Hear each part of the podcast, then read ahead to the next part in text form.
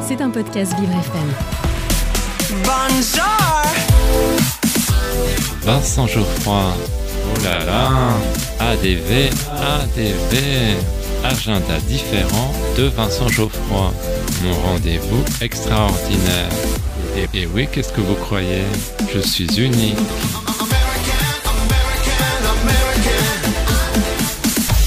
Secret pour vous aujourd'hui. Dans mon agenda différent, je vous parle de l'exposition consacrée à Van Gogh à Auvers-sur-Oise. Mais chut, ne le répétez à personne. Cette rétrospective revient sur les œuvres réalisées par le peintre les deux derniers mois de sa vie à Auvers-sur-Oise. Elle constitue l'aboutissement d'années de recherche sur cette phase cruciale de la vie de l'artiste.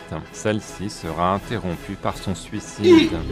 Le 27 juillet 1890, en plein champ, Vincent se tire une balle de pistolet et meurt le 29 dans sa chambre de l'auberge Ravoux. Vous pourrez découvrir une quarantaine de tableaux et une vingtaine de dessins. Van Gogh se montre très inspiré et produit même quelques chefs-d'œuvre, notamment le docteur Paul Gachet, l'église d'Auvers-sur-Oise ou encore Champ de blé au corbeau. Son activité est frénétique.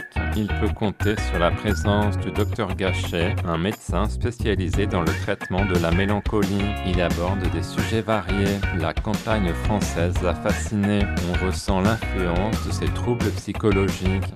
Je me suis retrouvé dans les tourments de l'artiste. J'ai été impressionné par ses couleurs.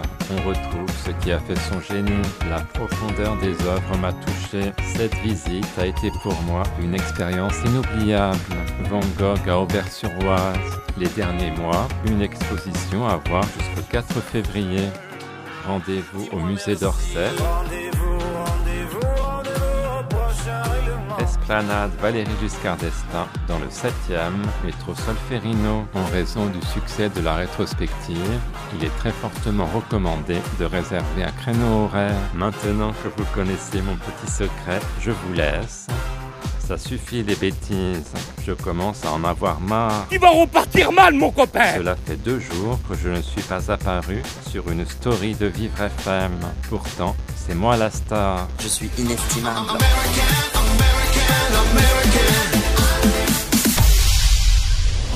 C'était un podcast Vivre FM. Si vous avez apprécié ce programme, n'hésitez pas à vous abonner.